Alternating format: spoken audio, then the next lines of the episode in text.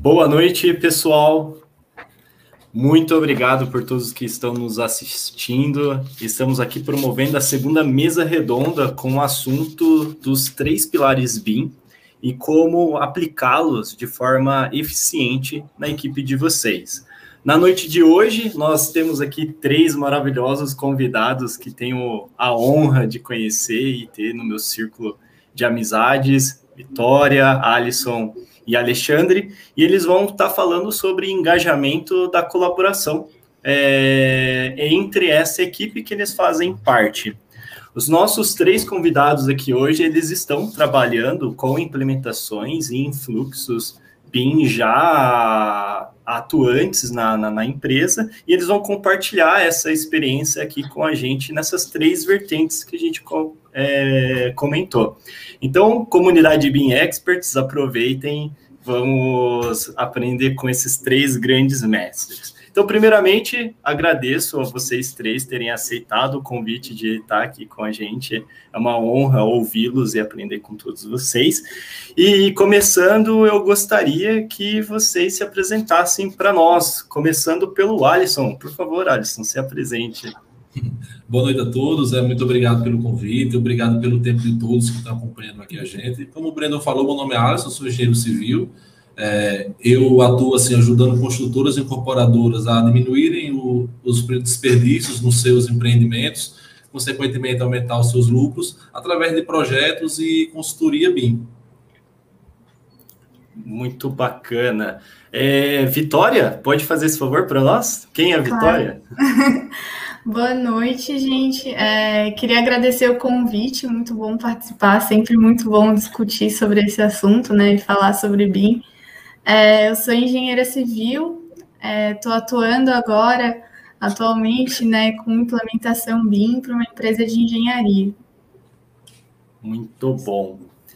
E Alexandre, não por último, menos importante, mas um cara que eu tenho grande admiração também, já me ajudou muito. Olá, boa noite a todos. Muito obrigado pelo convite. É muito bom estar aqui com vocês para poder bater esse papo legal que nós vamos fazer aqui essa noite, tá? É, como o Brendo falou, meu nome é Alexandre Guadagnin, eu sou formado em engenharia mecânica, um pouco diferente do contexto de vocês, né? Mas quis o destino que eu entrasse nessa área. Hoje, o que eu faço? Eu ajudo arquitetos, engenheiro e projetista na parte do apoio e desenvolvimento de processos, treinamento e suporte nas ferramentas de soluções CAD 3D e BIM.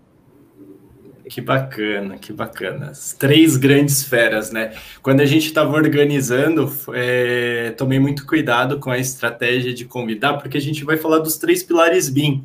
Então, a gente sabe que pessoas, tecnologias e processos fundamentam essa metodologia, e cada um aqui eu sei que consegue contribuir, contribuir demais com cada pilar disso. Então, eu falei, ser muito estratégico e trazer o melhor conteúdo de cada pilar aqui para todos vocês. E iniciando então o nosso bate-papo, a mesa redonda, que a gente vai fazer essa discussão calorosa sobre alguns tópicos bem estratégicos que eu trouxe aqui conversar com vocês. Eu queria saber, na opinião de cada um, como que vocês definem o BIM internamente, né? Cada um aqui, eu sei que alguns atuam com várias implementações paralelas, outros estão dentro da empresa, mas como que vocês definem com a equipe atual o que é BIM? É, pode começar, Alisson, por favor. É, BIM, a gente sabe que tem muitas definições, mas na nossa equipe eu gosto de ser muito objetivo. Eu gosto de falar sempre. Nosso objetivo é desenvolver um processo que a gente seja mais assertivo e mais e antecipa a nossa tomada de decisão. Esse é o nosso objetivo sempre. Então, todos os, os fluxos que a gente vai incluindo nesse processo, porque na nossa realidade, como escritório de projetos, nós precisamos nos adequar a vários fluxos, porque nós atendemos o nosso fluxo interno e o fluxo da construtora. Então, nosso objetivo sempre é esse. Eu quero o BIM como um, um pilar de fato em todas as nossas ações. Bacana. A assertividade? Previsibilidade e assertividade. É isso. Ótimo. A definição bem, bem diferente do que a gente está acostumado quando pega literatura, livros, né? Começa a ser um conjunto de. Muito legal a lição. Alexandre, por favor. Então, eu defino ela como uma construção virtual, né? De forma integrada e colaborativa, onde a gente tem um conjunto, como se falou, de tecnologia, processos e pessoas, onde através dessa tecnologia, dessa metodologia, a gente cria todo um protótipo virtual né, antes da construção de fato, para que a gente possa antever é, possíveis problemas e melhorias que possam ocorrer, né? E assim a gente consegue filtrar na hora que a gente integra muito todas as nossas disciplinas. Então a gente consegue fazer dessa forma, assim. Que bacana. E lá, Vitória, que, que, como que vocês definem lá com a equipe grande, gigante de vocês? Então, é, a gente vê muito o BIM como uma ideia de, de colaboração, né? Colaboração e integração entre todos os projetos. Para mim, é, eu acho que é o que mais dá vantagem na hora de desenvolvimento, né? Então, é a integração entre todas as disciplinas de projeto e integração também com as outras fases de vida do empreendimento. Então, a parte de projeto, orçamentação, obra, gestão de ativos, né? Tu pensar, tu conseguir pensar tudo de uma forma conjunta e integrada para previsibilidade de erros, compatibilidade, até agilidade no desenvolvimento, né? Diminuição de retrabalhos. Mas é muito isso, é a ideia de colaboração e integração. Bacana. Eu vou concordar com todos vocês. Quem sou eu para discordar? Vocês que estão vivendo isso, aplicando, né? Então, concordo. Esses três pilares, ah, onde qualquer tecnologia que a gente vai implementar, ela não é só a solução de software ou a solução de um periférico, né? Ah, vou utilizar drones tudo bem, como que se implementa esse drone? Não é só ter essa tecnologia, a gente vai ter que desenhar o processo, nós vamos ter que envolver pessoas, daí drones, envolve políticas também, porque dependendo da região, não pode sobrevoar aquela região. Então, imagina, né? Não é simplesmente ir lá colocar software. Né? E comprar agora vários scanners 3D, o pessoal vê e fica maravilhado, né? Assim, que coisa mais linda, olha só, o levantamento é muito mais fácil, mas tem que ter esses três pilares. Então, para quem está aqui nos escutando, sabe que nesse canal a gente sempre traz conteúdo sobre BIM, diversas perspectivas, diversos assuntos dentro desse universo gigantesco, mas tudo vai se basear nesses três princípios de pessoas, tecnologias e processos. Pensando que nós vamos estar nesses três pilares, o que, que a gente fez aqui para a mesa redonda? Nós trouxemos perguntas específicas para tratar cada frente dessa. E nós vamos iniciar, vou olhar sempre na minha colinha aqui, a gente vai começar sobre pessoas. Acho que é a parte mais interessante, é uma das partes que eu mais gosto de, de trabalhar quando fala de BIM, que são as pessoas, que a gente tem que ter todo aquele contato, mudança de cultura, super fácil de resolver, né? E falando de cultura e de engajamento, é, eu queria saber, né, como que iniciou o envolvimento, seja é, seu envolvimento nesses processos, ou seja, o seu envolvimento como BIM manager, como gestor desses processos. Então, como que foi o envolvimento das pessoas da empresa com o processo de implementação BIM? É, deixa eu, então vou, já que você falou de pessoas, eu gosto sempre muito, muito, muito desse tema, porque primeiro que eu fico honrado de saber que nós aqui, né, quatro engenheiros discutindo hoje pessoas, processos e tecnologia. Eu acho que há uns 10 anos atrás, poucas pessoas imaginariam esse cenário, né? E tanto nos meus estudos quanto na, nos trabalhos que eu desenvolvo, a minha ideia sempre é iniciar pelas pessoas. Eu acho que a, a mudança de, de, cultura, a mudança de mentalidade é o, é o, ponto principal. Então, todo serviço que, que eu vendo ou que eu vou atuar, eu sempre gosto de focar na educação. Eu quero vender um serviço que agregue valor cultural. Ou seja, mesmo que eu venda um projeto, uma compatibilização, eu agrego uma palestra, um workshop, alguma forma de poder fazer com que aquela equipe cumpre a ideia. Primeiro, nós precisamos comprar a ideia, depois a gente tem que olhar para todos os colaboradores envolvidos e fazer com que eles também comprem. E como é que eu sei que isso está funcionando? Quando eu vejo o brilho no olho de cada um. Então, é por isso que, que eu me baseio. Quando eu identifico qual é a, o objetivo de cada pessoa dela, aí eu entro com, com o processo. É, como José Salib Neto fala, basicamente o negócio é cuidar de pessoas, que é da equipe, e cuidar do seu cliente. Nada mais do que isso. Que legal. É porque a, a, sua atuação em específico, você sempre vai liderar o processo de implementação. É isso mesmo que eu entendi. O meu trabalho é o seguinte: a gente trabalha, eu sou o coordenador da minha empresa e trabalho com o projeto, mas A minha disciplina de atuação principal é instalações elétricas, mas pela minha formação ser de engenharia civil, eu gosto de ter essa contribuição um pouco mais ampla. Então, eu investigo, eu apoio. Então, mesmo que eu não seja o coordenador efetivo, mas eu exerço esse papel também como parceria. Entendi. Por isso que esse cuidado com toda a equipe, vender a ideia internamente, educando gradativamente, né? Não é também, pá, agora é tudo bem, né? Muito bacana, Alisson, que legal. Vitória. Então, é, a gente trabalha com, com várias ideias e várias etapas, né? É, primeiro, para um envolvimento inicial, é, a ideia da disseminação da ideologia da metodologia BIM, né? Porque na área de atuação ali essa metodologia ela não é muito disseminada, não é muito conhecida. Então a gente trabalhou com as ideias de apresentações iniciais, conversas com todos os envolvidos para disseminar primeiro a ideologia da metodologia, antes mesmo de começar o processo de implementação. Né? E aí, depois, quando foram iniciados os estudos e os processos de implementação mesmo, a gente começou com a formação de um comitê BIM um pouco informal, com os principais interessados no assunto. Então, a gente foi buscando e mapeando quem estava mais interessado em, no processo do desenvolvimento, para montar um grupo de estudo e ver o que, que a gente podia trazer de melhoria para cada um. Então, nesse comitê eram pessoas de diferentes disciplinas e diferentes atuações né, na empresa, para que a gente pudesse ter visões diferentes. E aí foi muito legal, porque para envolver todo mundo, é, era uma, eram várias conversas em conjunto, então todo mundo conseguia dar uma opinião tanto no, no seu, na sua responsabilidade, né, quanto na etapa e na responsabilidade do outro. E aí, isso foi muito legal porque todo mundo se sentiu um pouco importante no processo e também levava um pouco de responsabilidade para si. Que eu acredito muito que para a implementação, a responsabilidade ela não pode ficar focada numa pessoa só, né? Justamente por isso, tu tá trabalhando com pessoas, todo mundo precisa estar tá muito bem envolvido para que tudo ande de acordo com o planejado. Achei legal a estratégia, né? Vocês buscaram os protagonistas, né? Aqueles que vamos e vamos estudar. E, e, e quando eles voltam para o setor onde estão os outros profissionais que não tiveram ainda essa iniciativa, que foi a estratégia que vocês adotaram, como que é a pulverização? Você tem mapeado isso, os outros mais resistentes?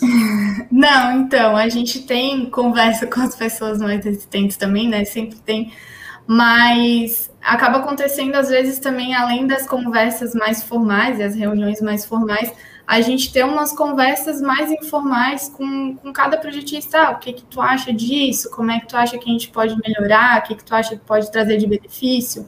Ah, se não acha nada, não, então peraí, deixa eu te mostrar um negócio aqui, vamos ver, o que, que tu acha? Gostou? Não gostou? E aí vai indo, né? Vai envolvendo todo mundo aos poucos. Que legal, que legal.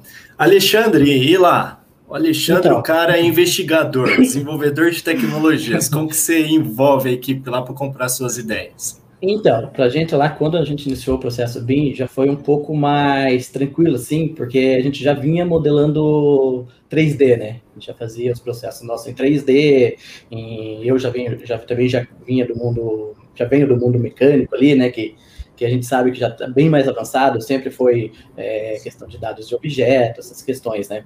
Então, como veio já do nós já modelávamos em 3D, já foi muito mais fácil. Daí no início que a gente começou, começou com palestras, com palestras com o pessoal, depois foi conversando, tentando entender fluxo. E o interessante quando envolve pessoas é que agora no BIM é, todas as pessoas têm mais participação, né? Mais poder para poder falar, comentar. Então, acho que está sendo bem interessante, assim, fazer sempre uma, uma integração antes, envolver todos os, o, o pessoal da equipe, assim. Entendi.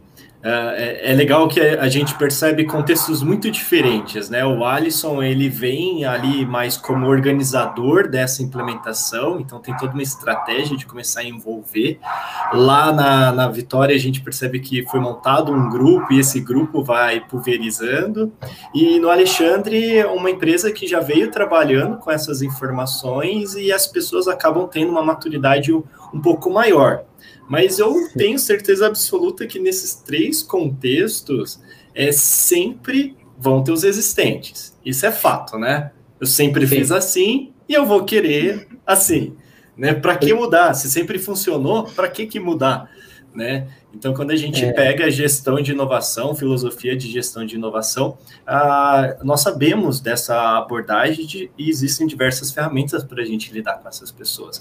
Mas aí, ah, vai lá, Alexandre, por favor, pegando, vocês têm que me cortar. Senão... Pegando o gancho no que você falou aí, Breno, sempre a maior dificuldade é a resistência. Quando? Porque a gente trabalha com vários projetos. Então, cada projeto tem a sua utilização específica. Então, vai ter um software específico. Então, essa resistência que é a maior dificuldade, é convencer a pessoa do que a aderir uma nova solução pode ser melhor do que o que está usando hoje. Porque muitas vezes a gente tem pessoas que já trabalham há anos com uma solução. Na hora que você vem, olha, a solução que a gente está tá querendo implementar ou utilizar nesse projeto é melhor, mas ela não sente essa, esse conforto. Então aí que eu vejo a maior dificuldade, é convencer esse pessoal mais resistente, assim.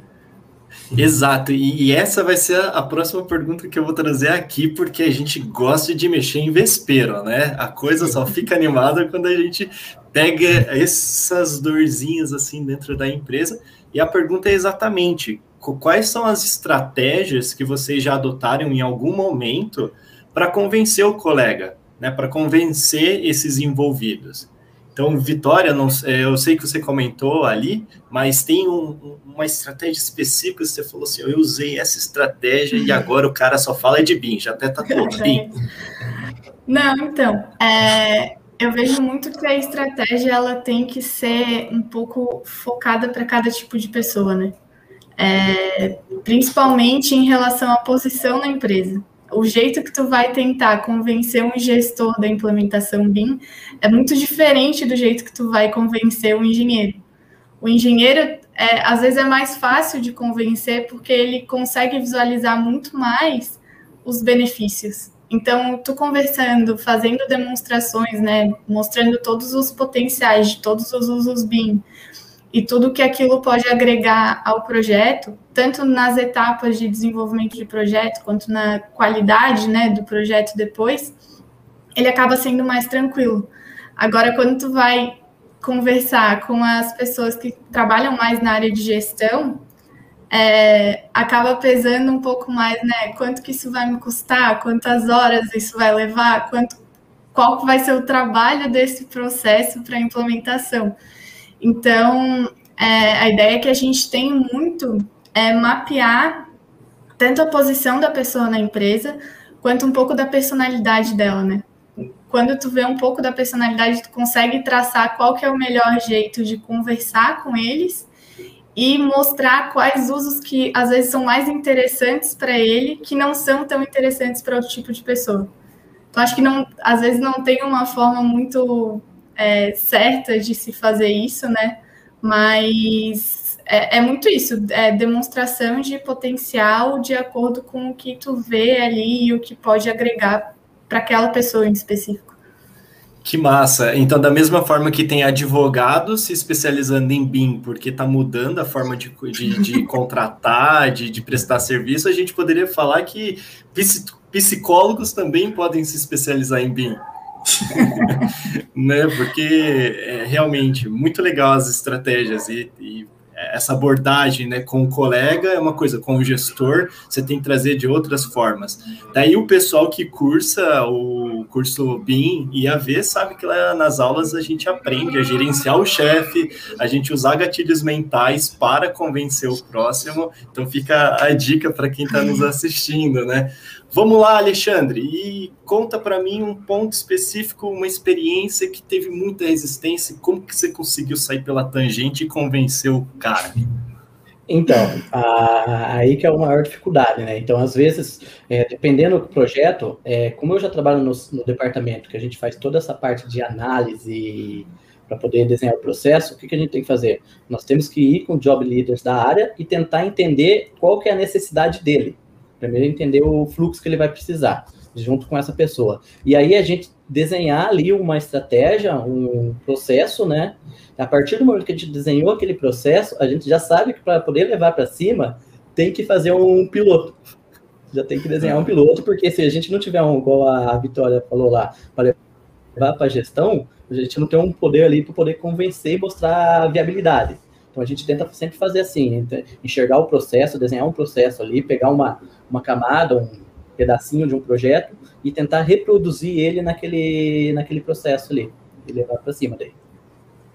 Bacana, porque a, a, característica de vocês é que vocês têm um setor específico de pesquisa e desenvolvimento. Então, vocês testam, daí, quando aquilo ali fica num, num, ideal, vocês já levam a solução pronta daquele fluxo para as pessoas que vão atuar. Exatamente, exatamente. Então, eu trabalho nesse departamento, né, que é tudo voltado para a área de, de CAD, e, bem, então antes da, dos outros departamentos fazer uma implementação, a gente faz todo um estudo de viabilidade junto com, com a equipe para depois fazer uma implantação, uma implementação de fato. Ótimo, vou mandar meu currículo para trabalhar com o Alexandre, porque imagina se trabalhar testando, pesquisando. É, será que é uma boa ideia aí? É legal. É, é em né? Curitiba, não é? Curitiba, manda lá. Aí, ó, já fico perto da minha família em Paraná. Vamos lá, Alisson. O Alisson. O Alisson, eu sei que tem bastante experiência em lidar com pessoas. De, de modo geral, é, é, não foge muito do contexto que o Alexandre e a Vitória colocaram, né? Mas não generalizando, lógico que cada perfil é muito individual, é, cada pessoa tem sua singularidade. Puxando, puxando mais um pontinho a sardinha assim para o Binha ver foi onde os primeiros livros, as primeiras indicações foi sobre mentalidade, foi sobre hábito, foi sobre entender as personalidades, foi onde eu foquei.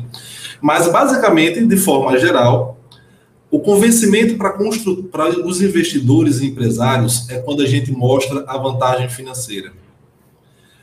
A vantagem é, com construtores, é, com engenheiros de obra, tem sido muito quando a gente demonstra que o orçamento ele está redondo, que o quantitativo de, materiais a especificação está bem redondinha, então eles, eles é, reagem de uma forma bem positiva. Com os projetistas mais antigos, é, é quando a gente vendem para ele a possibilidade de uma menor participação no processo quando ele pode trabalhar como uma espécie de consultor. Então, para uma pessoa eu ofereço lucro, para outra pessoa eu ofereço tempo, isso vai variando conforme cada perfil. Que massa, gente do céu. Já, já vou abordar as pessoas de outra forma. Se eu ver ali que tem resistência, eu faço que nem o Alexandre. Testo, testo, testo, chega e falo assim: é assim, agora a gente segue, que eu já testei, né? Se eu vou falar com o chefe, já vou ali pegar as dicas da, da, da Vitória, vou saber que eu tenho que lidar de outra forma. Mas agora que eu, eu quero falar com quem é ali que manda mesmo, dono de tudo, só chegar e falar do bolso dele, né? O quanto que vai economizar. Muito bacana. Então, com essas duas perguntas, o pessoal que está nos ouvindo, assistindo, a gente percebe que esse pilar de pessoas ele é, ele é delicado, exige uma estratégia e a gente tem que pensar em diversos contextos. Então, sempre faça uma análise, como qual que é a, o seu posicionamento dentro desse grupo. Se você é uma, um tomador de decisão e que você agora vai implementar, pense nas pessoas que vão absorver. Se você é um operacional que vai submeter isso a um nível estratégico, como que você consegue vender essa ideia internamente? E assim a gente começa a mover pessoas, porque é através das pessoas que nós vamos fazer a implementação bem acontecer. Então, de pessoas, daria para a gente continuar aqui umas duas, três horas falando, porque tem muito conteúdo para a gente explanar. Mas agora a gente vai passar para uma segunda vertente. A segunda vertente, nós vamos falar sobre tecnologias. E essa também era outra que daria para a gente passar uma semana de lives dizendo, porque são muitas tecnologias. E quando fala de tecnologias, não pensem somente em softwares, como também nós estamos falando de hardwares aplicados, se a gente vai ali um pouquinho para a indústria 4.0, internet das coisas, gêmeos digitais, tem diversas possibilidades de vincular isso com as aplicações BIM e começar a gerar toda essa venda de benefícios e melhorias que o BIM traz para nós. Então, pensando em tecnologia, é, hoje eu vou dar uma puxada de tecnologias para trabalho colaborativo. Então, nós vamos falar, para promover um trabalho é, colaborativo, como vocês começaram a definir, que lá no início vocês falaram de BIM, de integração, colaboração, então como que vocês definiram o trabalho colaborativo ah, na equipe que vocês atuam? Bom, deixa eu iniciar então. É, o meu foco inicial, já que a gente sabe que não pode implantar todas as ferramentas numa única vez, foi o foco na comunicação. Quando eu fiz o mapeamento das empresas que a gente prestava serviço, a gente verificou que esse vício ele era bem repetitivo. Então a gente trouxe ferramenta como o Asana para gerenciar as tarefas, já diminuímos 80% o número de envio de e-mails. A gente trouxe o Slack para poder facilitar essa comunicação interna, tá trocando aquele arquivo. Então, internamente, toda vez que a gente inicia um novo projeto, a gente vai lá no Slack, cria um canal para aquele, aquele projeto, todos os assuntos são debatidos naquele canal, todas as informações são colocadas somente naquele, naquele local. É, também o Google Drive para facilitar com que os arquivos nativos estejam sempre à disposição da, da equipe e uma série de, de outros. Bacana, então não necessariamente falar da integração, integração de trabalho colaborativo, a gente está falando especificamente do projeto, né? Só ali na, nas linhas de estratégias de comunicação, só uh, esses benefícios, esses ganhos já justifica o trabalho simultâneo e colaborativo, né? Sim, sem dúvidas. Quando a gente parte já para um trabalho com equipes externas, aí a gente já está usando o K-Cloud para poder pegar esse modelo federado e conseguir disponibilizar, entendeu? Fazer uma troca de, de, observações no próprio documento, aí já diminui o longo processo do tira tira o print screen, joga no Word, faz um relatório. Então a gente está tentando ao máximo encurtar esse caminho para depois partirmos para os processos, digamos, mais extensos. Entendi. De trabalho colaborativo, eu sei que a Vitória tem umas histórias lá na empresa, porque eu presenciei umas aí. Agora eu quero que a Vitória. E aí, Vitória, e lá, como que foi o trabalho colaborativo na empresa lá? Então, é, como a gente está em processo de implementação, né, as etapas de trabalho colaborativo, por enquanto, a gente fez é, em fase de teste, projeto piloto, mas a gente conseguiu utilizar bastante, assim, é, com foco principalmente nos testes no, na plataforma do BIM 360, né? Então, é, foi muito bom, muito bom para integração de todos os projetos, ainda mais que a gente usa diferentes tipos de software, né? Então, às vezes tem uma dificuldade de tu conseguir integrar um dentro do outro na hora do desenvolvimento do projeto que a plataforma ela acaba facilitando muito, além de é, controle de reuniões, controle de documentação, é, revisão, criação de problemas, né? Que é bem isso que o Alisson estava falando, até para evitar o maior número de e-mails, que às vezes no e-mail e nesse tipo de comunicação a gente perde muita informação, perde é, a documentação da informação e o registro dessa troca, né? Então essas plataformas elas trazem muito benefício para isso. Tu tem todo o registro dessas trocas e de todo o trabalho colaborativo junto. Que bacana. Lá ninguém entrou no BIM 360, printou a tela da internet e colocou no e-mail, não, né? Printou. Viu? Eu sei das histórias. Acontece. Acontece, mas é um processo piloto que vocês estão fazendo e é legal que quando isso foi acontecendo, vocês já foram tratando a informação e ajustando esse fluxo. Né? Isso, com certeza. É bom também sempre, né, ter tudo isso muito é, alinhado com todo mundo que está fazendo parte, né? Então, às vezes, esse tipo de, de coisa acaba acontecendo justamente por a gente estar tá em fase de estudo, de implementação, tá todo mundo conhecendo a nova tecnologia, conhecendo a plataforma, mas aconteceu sim. ai, ai, ai. É, viu, pessoal? É muito desafiador, não é simplesmente é, colocar, vai lá, compra o BIM 360, o QI uh, qualquer QI Visuals. QI Cloud. Cloud, né? A gente, ó, inclusive, todos os fornecedores aí patrocinar a gente, que a gente está aqui, né? Fazendo marketing para vocês.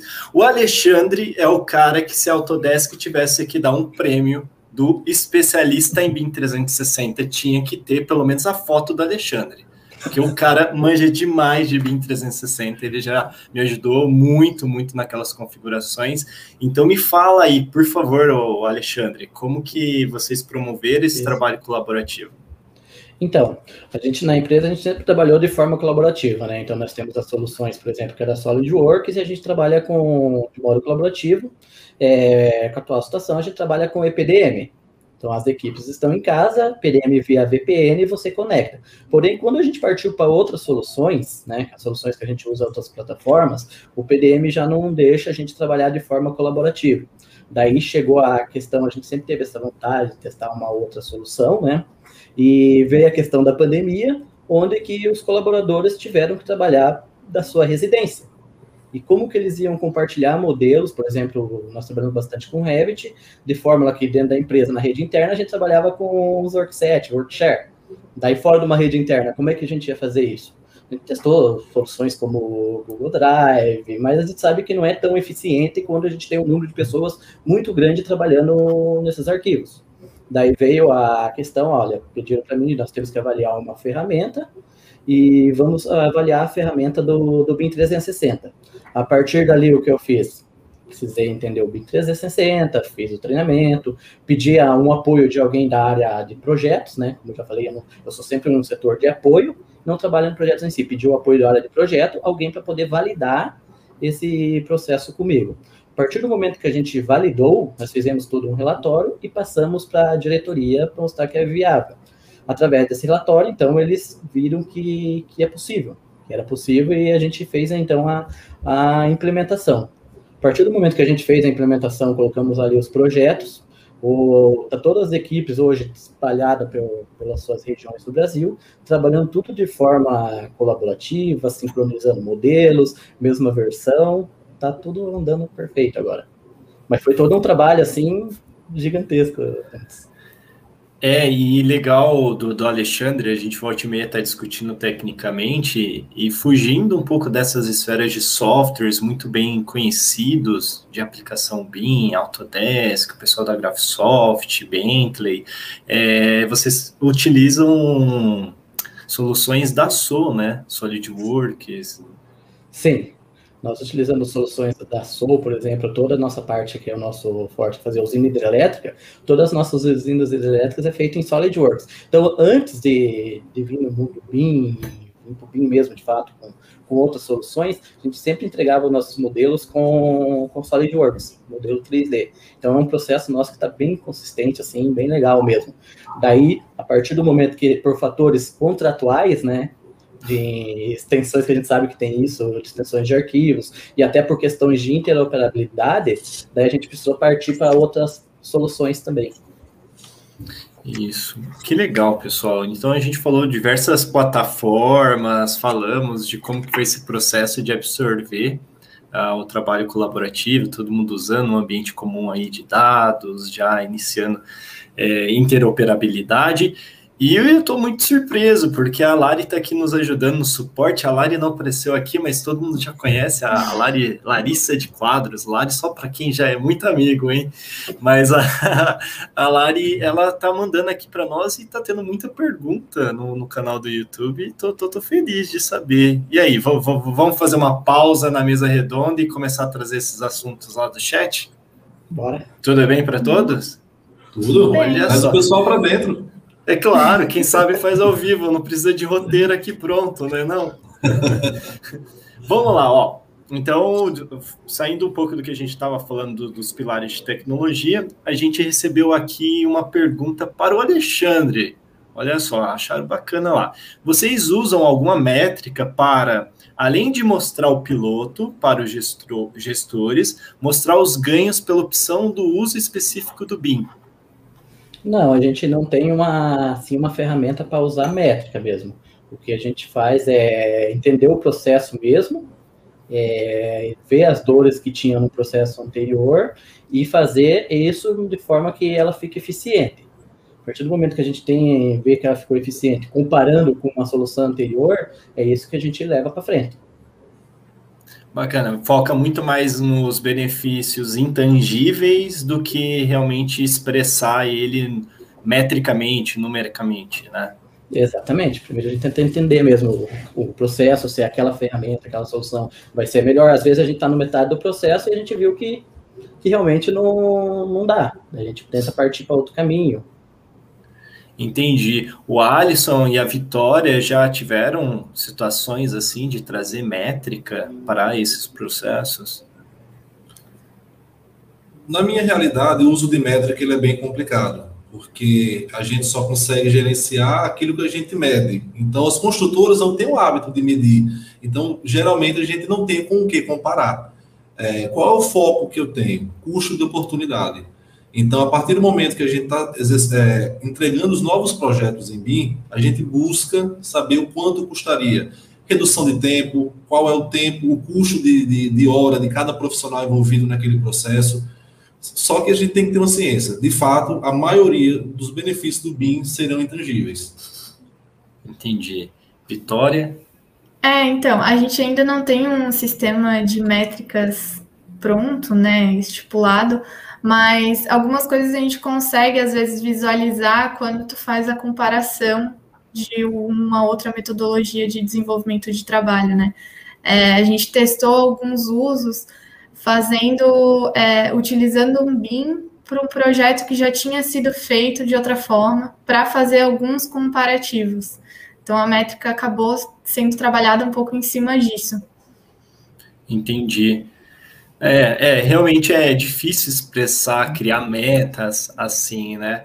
É, é, tem, tem estratégias para isso, mas a maturidade da empresa tem que levar muito em consideração, muito bem colocado pelo Alisson, né? Não, não, não, se avalia aquilo que não se mede, então tem que começar a medir, então tem que criar esses indicadores, né? Aqui nós temos uma outra pergunta do Cláudio Ferrari que ele fala: checagem de interferências. Navisworks, time Navisworks ou time Solibre? Bom, nós utilizamos Navisworks. Certo. Nós utilizamos, é, é, como nós trabalhamos com o módulo do BIM 360 Collaborate, então ele tem o Coordination que já faz parte do pacote. Então, num primeiro momento, o projetista, no momento que ele está ali já projetando, ele já consegue verificar essas, essas interferências, né? É, já consegue verificar, mas não, não tira a figura da pessoa de coordenação de modelo. Então, o projetista ali consegue, através desse módulo, fazer uma, uma primeira verificação que reduz bastante o número de ocorrências, mas depois ainda tem a pessoa que faz a verificação de modelo, e ali a gente utiliza a ferramenta Navisworks para isso. Entendi. Solibre, chegaram a testar? É, testamos, tá? Mas ainda como a gente tem os pacotes da EC, então para a gente ainda continua mais viável ainda. Isso. Entendi. Alisson, o Navis Work tem, tem uma experiência um pouco maior, sou livre, só testes visuais. É, então, de modo geral, não poderia opinar de forma muito, muito objetiva. Mas o que, eu, o que eu tenho uma certeza é custo. Analise a viabilidade do seu projeto. Às vezes você não precisa atirar de canhão, às vezes uma espingarda resolve. Então, olhe nesse, nesse sentido. Eu acho que é o que eu poderia dizer nesse momento. E ótimo, muito cirúrgico esse comentário. e Vitória, lá vocês, eu não lembro de ter testado outras plataformas de compatibilização. É, na verdade, os testes que a gente fez foi um pouco de detecção de interferência com o BIM 360, né? E com o Navisworks. A gente não chegou a tentar trabalhar com o Solibre. Entendi. Bom, espero, Cláudio, que te deu um embasamento aí a resposta típica de engenheiro, né? Depende. Tudo depende. é, utilizando a maioria dos arquivos no formato IFC e em qual versão? Eu acho que até o Alexandre também é o cara que tem todos esses fluxos, sai de um software, vai para outro software. Tem, tem mapeado algo de IFC lá? Então, a gente tenta trabalhar. a gente tenta trabalhar sempre com uma mesma solução, né? Então, no momento que a gente está fazendo, a gente tenta, como nós estamos no BIM 360, a gente tenta sempre usar as soluções da AEC. É, quando não é possível usar as soluções AEC, a gente está utilizando os modelos FC. Mas nesse caso do modelo FC é mais para modelo ali para verificação de interferência mesmo. Só para trazer a nossa interface e verificar a interferência. A gente não está muito ainda preocupado com a questão dos dados do IFC. Tá. Acaba que é só o modelo sólido para ter o Clash. É a maquete ali, o modelo 3D, para a gente poder fazer o Clash mesmo. Entendi. Vitória, Alisson.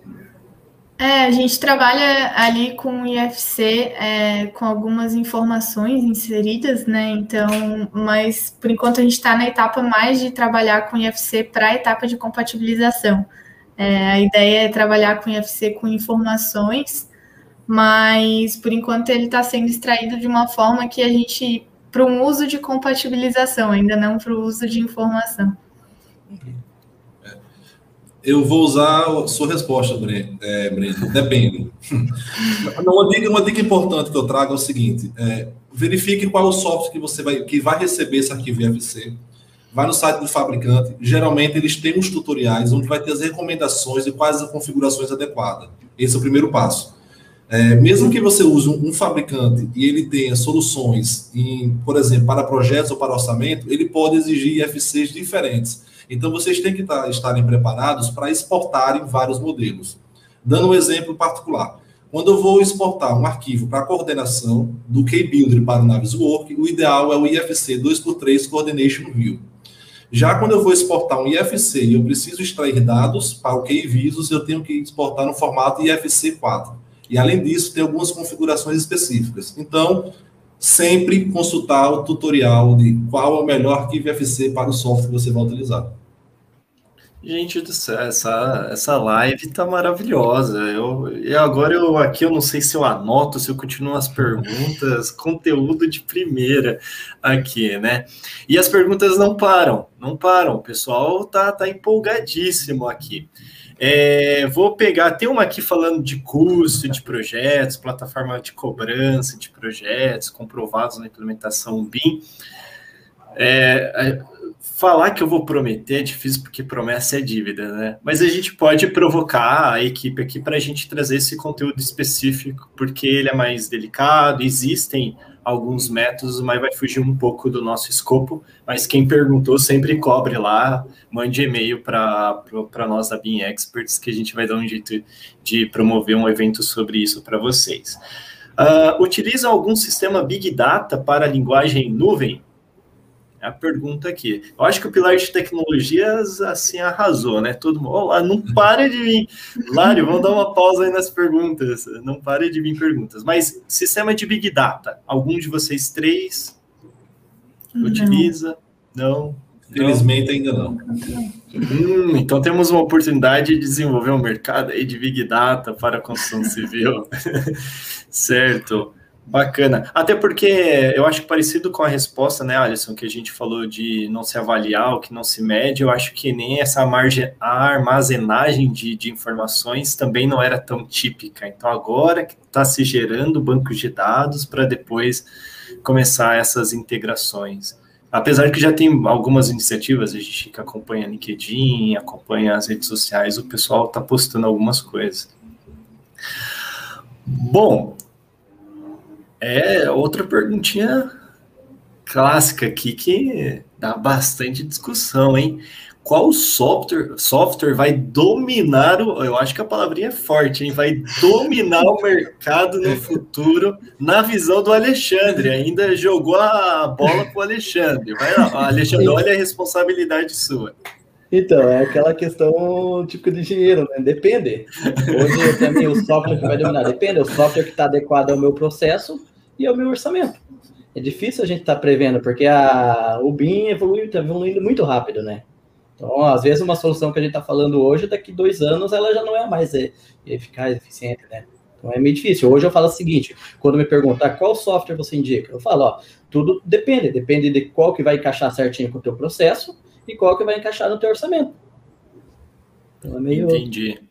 É, e realmente, né, são muitas iniciativas, plugins são lançados Sim. mensalmente, os softwares são revisados, então falar que um software vai dominar o mercado, eu acho que é um pouco utópico, né, me corrijam uhum. se eu estou trazendo uma indagação Sim. errada aqui, mas que grandes fornecedores de software estão perdendo espaço no mercado, isso também é nítido para todos. Sim, exatamente. Concordam? Uhum. Né? Tá. É, daí pergunta um pouquinho sobre especificamente do Revit. Daí eu vou pedir o patrocínio by Autodesk, já colocar a marca d'água deles aqui. É, o que, que ele está perguntando se o Revit dá conta da, do recado da construção civil. se o quantitativo dele também dá conta fazer essas extrações lá no Revit. Quem aí tem, tem uma experiência para compartilhar? Vitória? Eu acho que depende. é, depende muito da disciplina que tu está trabalhando. A gente tem muita experiência nisso, inclusive porque tem disciplinas que não tem jeito. Fazer no Revit é mais complicado, dá mais trabalho, não traz o mesmo resultado. Então, eu acho que depende muito do tipo de disciplina que tu trabalha. É, infra é uma coisa que geralmente não é a melhor opção tu trabalhar no Revit, né? Então, vai muito da análise do teu projeto e o que que tu precisa de resultado. Entendi. Alisson, essa parte de quantitativo aí. Teste, temos um teste quentinho feito hoje à tarde, falando de oh, map, belezura. É, falando de map, projeto autoral, instalações hidráulicas do Builder é, trouxe o quantitativo muito mais eficiente, certo? Pensando nisso, você poder extrair o quantitativo do modelo nativo. Nós utilizamos o KVisus como ferramenta de, de extração, digamos assim. Agora vai ficar sempre, como a Vitória falou, depende qual disciplina, qual é o uso pretendido, entendeu? Qual é o sistema de classificação que você está utilizando, Lá no, no Revit você tem N opções. Pode classificar pela tipologia, pelo nome do, da sua família, entendeu? Existe um mundo para a gente explorar. É. Ah, Alexandre, vocês têm testes lá? Sim, então também estou na mesma linha da Vitória, né? Quando a gente parte para a área de edificação, que é o, o lado bom do Revit, aí até dá certo. Mas quando a gente vai para projetos que já vai mais para a parte de infra, né? Já começa a ter que envolver alguma automação, alguma coisa assim nesse sentido. Entendi, muito bom. E, e, vai aparecendo perguntas aqui, pessoal, viu? O pessoal tá gostando de vocês. Eu acho que vocês vão ter que vir mais vezes, aceitar mais meus convites, eu ligando no final de semana, falando, ó, oh, a gente vai lá, certo? É, do, do, nosso roteiro, só para a gente voltar um pouquinho aqui para o que a gente estava pensando, então a gente falou de pessoas, é, vocês viram que tudo isso que eles estão explicando de tecnologia são pessoas que fazem acontecer. Então, teve uma abordagem correta para a equipe comprar a ideia, se capacitar tecnicamente e começar a operar essas tecnologias. De tecnologias, a gente estava falando de trabalho, colaborativo em nuvem, a gente percebe que só o processo de comunicação já foi otimizado, como o Alisson trouxe para nós. Uh, daí a gente começou a falar um pouco de extração de informações, a gente trouxe as experiências do Alexandre e da Vitória, e realmente são muitos softwares, muitas aplicações, e tudo depende do seu objetivo. Né? E nessa mesma linha, de, de, de, raciocínio, veio a pergunta do Lucas Mesquita, que está por último aqui, que ele fala de PIP, né, os passos mais importantes da implementação. Então, é exatamente esse planejamento, né, Lucas, que a gente começa a fazer esses testes para que a gente realmente venha a orientar a empresa quais são os, as boas práticas de acordo com o seu modelo de negócio. Uh, se a gente também for falar de BIP, mais uma live aqui grandinha para a gente poder estar tá passando uma hora, uma hora e pouco aqui conversando. Para a gente fechar os, a sessão de tecnologias, tem uma pergunta muito boa aqui do Melkson Davi. Falando em termos de acompanhamento de obra à distância, quais as principais tecnologias e métodos adotados e se vale a pena a utilização de drones para esse tipo de acompanhamento. Eu achei legal essa, né? Porque, como a gente está falando de tecnologia, até agora a gente trouxe softwares. Agora ele traz um periférico, um hardware para ser aplicado aí. O que, que vocês acham disso? É acompanhamento de obras à distância. Vale, não vale? Quais tecnologias? O que, que vocês já têm estudado aí testado? Olha, eu ainda não tenho experiência, não testamos nada nesse sentido, né? Hoje ainda a gente continua com o pessoal de ATO em campo, mesmo. Uhum. Nesse sentido eu não tenho. Eu acredito que é. vale a pena. Toda tecnologia aí vale a pena. É, não posso dizer que eu tenho experiência no assunto, mas eu já li bastante coisa sobre isso, né? E o drone, ele tá parecendo muito promissor nessa ideia de acompanhamento de obra, tem várias vários softwares já ligados a isso, né, que tu consegue fazer a união do, das imagens de drone com os modelos BIM para fazer avanço, acompanhamento de avanço físico, acompanhamento de avanço de obra. E eu acho que tem muita tecnologia promissora para fazer acompanhamento, mas também acho que totalmente à distância é difícil. Entendi. É, vão ter que ter pessoas e processos para isso, né? Não sei o quão, quão distante ele quis especificar nesse, nesse acompanhamento. Hoje a minha empresa ela oferece um serviço de levantamento de condições existentes. Então, para tomada de decisão... utilização de drones. Utilização de drones. Aí, ó, já, já contrata ele, o Melkson. A gente está tá conseguindo é, levantar as condições do terreno, fazer um modelo digital do terreno, um modelo superficial né, da, da superfície, mas por enquanto só na fase de planejamento. A, a, fase de acompanhamento de obras a gente ainda não testou, mas é um projeto nosso assim a curto prazo mesmo. E em breve a gente pode estar compartilhando aqui com vocês. Que bacana, que bacana. É, são muitas possibilidades, né? Eu começo a ler da aplicação da 4.0 em canteiro de obra, sensores, supply chain, economia circular. Nossa, são tantas coisas que você fala assim, por onde começo, né? E organizar tudo isso não, não é tão fácil. Por isso que a gente precisa de agentes organizadores na cadeia da construção civil. E, e nós que estamos aqui apresentando para vocês, essa é a nossa missão, né? Como que a gente organiza essa transformação digital, essa organização de implanta, implantação de, de tecnologias de forma muito alinhada com o modelo de negócio da empresa, né? Para a gente fechar de vez o pilar, o Juan, depois eu vou conversar com ele em particular. Ele, já, ele, eu sei, ele pergunta do Sketch App mais BIM. Sketch App mais BIM. Rola ou não rola? Dá match ou não dá match? Então, eu vejo o seguinte: tem que ver o objetivo do, do teu cliente. Se ele está pedindo lá uma maquete virtual, rola. Agora, se estiver pedindo um elemento com dados, eu já acho que já fica mais um pouco mais complicado aí. Então tudo depende do objetivo. E, e ele entregar só a maquete, ele está fazendo BIM ou não, o Alexandre? Não, eu acredito não, porque o, o modelo BIM tem que ter dados, certo? Ele está entregando a tua maquete, o modelo virtual, o modelo 3D, que ali você consegue verificar clash, esses dados sim. É, ó, os seus companheiros de mesa redonda aqui, ó, só dando risada. Deixa eu rotacionar a mesa aqui para ver o que, que acontece. Eles vão continuar dando risada. E aí, Alisson? Sketch é mais visto. Essa, essa pergunta é quente, né? Mas Muito. eu tô, eu tô, tô com o Alexandre. É, para mim, para ser BIM tem que ter informação. Não adianta ter o, não adianta ter só a geometria mas é lógico que cabe N visões. E como você mesmo colocou, o objetivo aqui é atender a necessidade do cliente. Talvez você consiga atender até com AutoCAD. Você vai ter sua vitória comercial, e no, no final é isso que importa.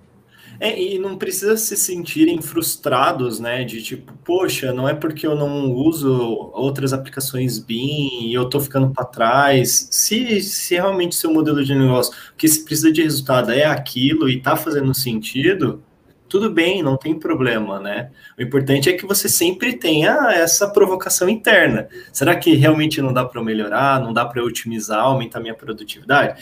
Se gerar dúvida, quer dizer que já dá. Daí você tem que realmente repensar no seu modelo. Vitória, você tem, tem experiência aí com sketch, leu bastante coisa? Já, já modelei em sketch para fazer renderização de projetos de arquitetura, inclusive. E, mas na minha visão, o sketch também não é BIM, né? Acho que o sketch até ele pode ser confundido com aquela ideia inicial que todo mundo tem de BIM, que é um modelo 3D e é isso aí. Mas Olha, a, a Trimble ligando para BIM Expert falou assim, afeta aquele vídeo. Mas é, é o que todo mundo falou, né? Tem que ter informação atrelada ao modelo, senão É. Ele acaba ficando mais para visualização mesmo. É que é aquilo, né? Nem tudo que é 3D é BIM, né? Exatamente. É nisso todo mundo já balançou a cabeça concordando. Bacana, então a gente falou muito sobre tecnologia, a gente está com 54 minutos já aqui, começa a ficar é, já quase nos finalmente, e a gente tinha que falar um pouquinho sobre processos. E quando a gente vai falar de processos, eu tinha deixado uma sobre como que vocês conseguiram integrar os colaboradores e padronizou essa integração, certo? Então, depois que todo mundo conheceu a ferramenta, todo mundo começou a entender que eles tinham que seguir uh, o uso, colocar a informação lá num determinado tempo, é, verificar aquela informação, ah, apitou meu e-mail que tem um problema identificado no BIM 360, que subiu uma, uma versão nova do arquivo lá no keycloud, que seja, né? Depois que teve a implementação da tecnologia, como que vocês padronizaram para garantir a eficácia e eficiência desse processo? Porque às vezes o Brandon, vocês colocaram lá o Brandon na equipe de vocês. E o Brandon fica esquecendo de salvar o arquivo, o Brandon esquece de olhar e-mail. E, e como que vocês conseguem garantir que essa integração das tecnologias se torne um processo padronizado e eficiente? Legal essa, gostei. É, posso começar? Vai lá. Acho que é, a criação do, do processo ela é muito importante, mas tu precisa ter um controle de qualidade, né, dentro daquilo. Então, nos testes que a gente trabalhou, vou usar de exemplo é, o teste que a gente fez com o Big 360, a gente tinha acesso a todas as informações que todo mundo que usava a plataforma. Então, a, a, minha rotina até diária era abrir a plataforma, ver que todo mundo mexeu naquele dia e ver, não, isso aqui não tá legal, por que, que criaram essa pasta, que arquivo é esse, o que está acontecendo. E eu acho que com o controle de qualidade, tu acaba é, moldando as pessoas a se acostumarem a seguir o processo e o procedimento criado, né? Tanto nessa forma de controle de qualidade um pouco em cima, mas talvez também criação de análise, né? Tem é, várias integrações já e vários estudos é, da integração de análises do BIM com, por exemplo, Power BI, coisa assim. Então, tu ter alguns controles de qualidade de um pouco mais fácil acesso. Entendi, que legal. Então, você acabou absorvendo uma função de checar e verificar se realmente o pessoal estava seguindo ali. Isso, exatamente. E, e, quando tinha coisa errada? O Brandon fez meleca lá no seu processo? Aí chamava, perguntava por que, que tem aquilo ali, o que, que foi, né? Às vezes tinha um arquivo criado num lugar que não era para estar, uma pasta que não era para existir. Então, acabava ficando um pouco em cima, assim, no começo foi um pouquinho mais árduo, mas depois o pessoal também vai se acostumando, né? Ou seja, a gente volta para o pilar de pessoas, que você tem que saber lidar com ela, volta para o pilar de tecnologia, falando, ó, oh, agora é essa tecnologia e vai realmente padronizando esse processo, né? E lá, Alisson, o que, que como que você garante essa integração e padronização? A gente, a gente tem, tem um privilégio, chamo de privilégio, por, por poder trabalhar com equipes pequenas então, o, o trabalho fica muito mais fácil de controlar. O outro privilégio é ter uma alta demanda e a gente não ter muito tempo para focar na documentação do processo como se deve. Então, o que é que a gente está fazendo na prática? Estamos testando as possibilidades e eu estou vendendo a ideia da importância de ter aquilo documentado. É assim que está acontecendo. E aí a gente está implantando ponto a ponto, tiquinho por tiquinho. Então, por exemplo, fizemos uma modelagem de infra. Então, a nomenclatura dos arquivos atendeu perfeitamente. Mas no momento que fomos para a modelagem das torres, nós vemos que a nomenclatura que foi proposta anteriormente lá no BEP não ia atender as definições. Então, vamos voltar no BEP, vamos fazer modificação, vamos voltar para a modelagem e, no final, documentar tudo. É assim que está ocorrendo. Bacana. Vai lá, Alexandre. No nosso caso, então, é assim, a premissa, então, sai do departamento, né, departamento responsável pelo CAD, ele faz todo o escopo do processo. Feito esse escopo do processo, a gente delega job leaders dentro da, dos departamentos, né, e junto com esse job leaders, é, eles vão lá e desenham o processo que eles precisam para modelagem. Então, a gente dá um, um uma ideia do que pode ser e depois passa a, a tarefa para eles. Eles fazem todo o processo dentro da equipe deles, depois a gente senta e compila tudo num documento e ali passa por uma validação para qualidade. E a partir dali tem que seguir o, aquele processo. Que legal. É, estratégias bem diferentes aí, né?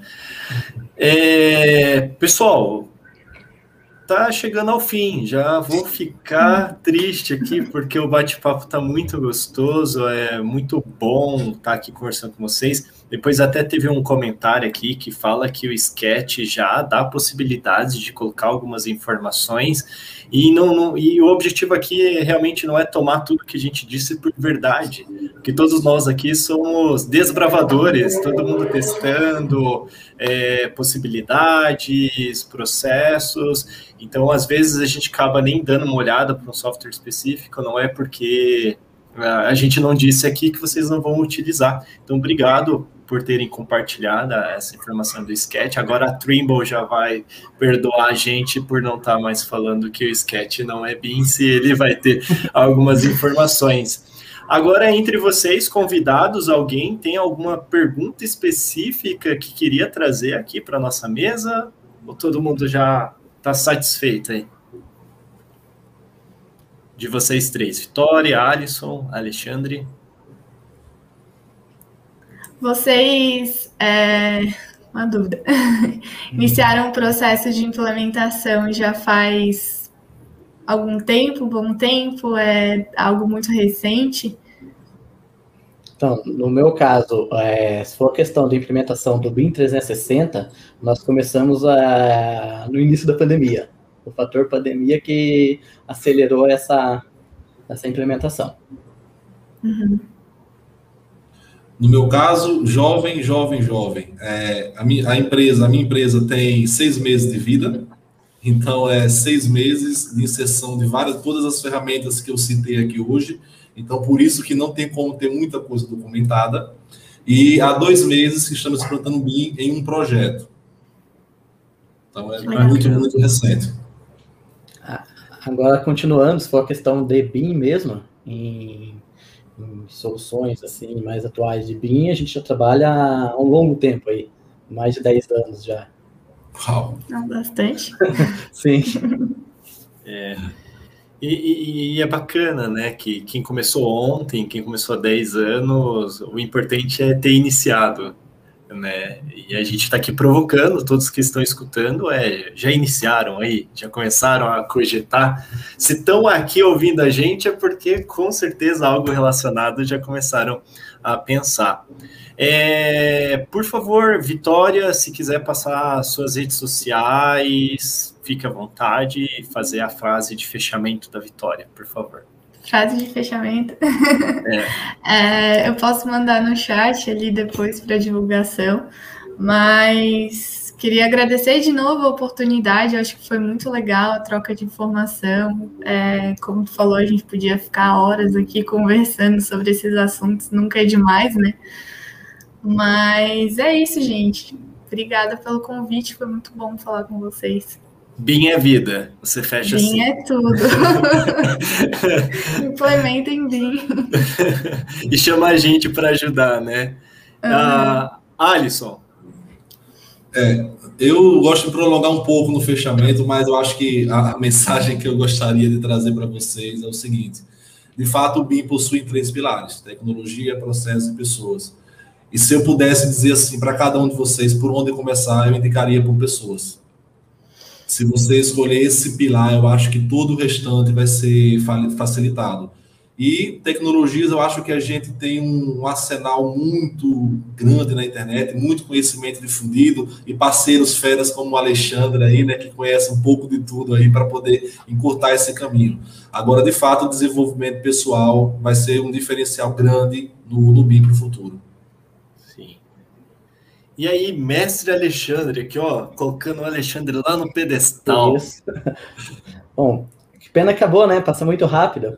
Passa. Eu ia responder mais perguntas aí, muito gostoso estar aqui. No começo dava aquele frio na barriga, né? Poxa, não tá lá, mas passou rápido, foi bem legal. Agradecer novamente o convite aí. Se precisarem, pode me chamar novamente. É, gostaria de deixar também a minha rede social, se alguém precisar conversar comigo, é só me procurar no LinkedIn, né? alexandre.guadagnin, né? E pode me chamar também no. Não lembro agora, mas é no LinkedIn ali pode me chamar e, e eu tá conversando aí, se precisar. Igual o Alisson falou mesmo, dos três pilares ali, o, o, o, importante é o pessoas. Eu acho que a partir do momento que você consegue a, convencer as pessoas, o resto vai fluir mais fácil. Porque tecnologia nós temos vários aí, né? Mas o difícil mesmo é, é o convencimento das pessoas. Muito bacana.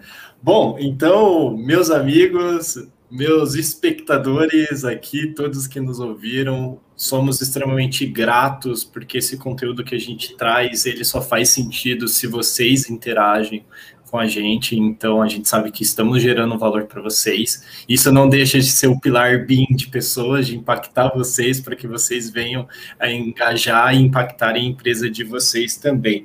Mais uma vez, agradeço Vitória, Alisson, Alexandre por essa imensa honra de tê-los aqui. Com certeza a gente vai marcar outras e vocês voltarão aqui com outros assuntos bem polêmicos, porque mesa redonda é gostoso por causa disso, né? Tem que ter essas perguntas de saia justa. Né? lá. Espero que todos os ouvintes também tenham gostado. E mais uma vez, obrigado a todos e até a próxima. Tchau, tchau.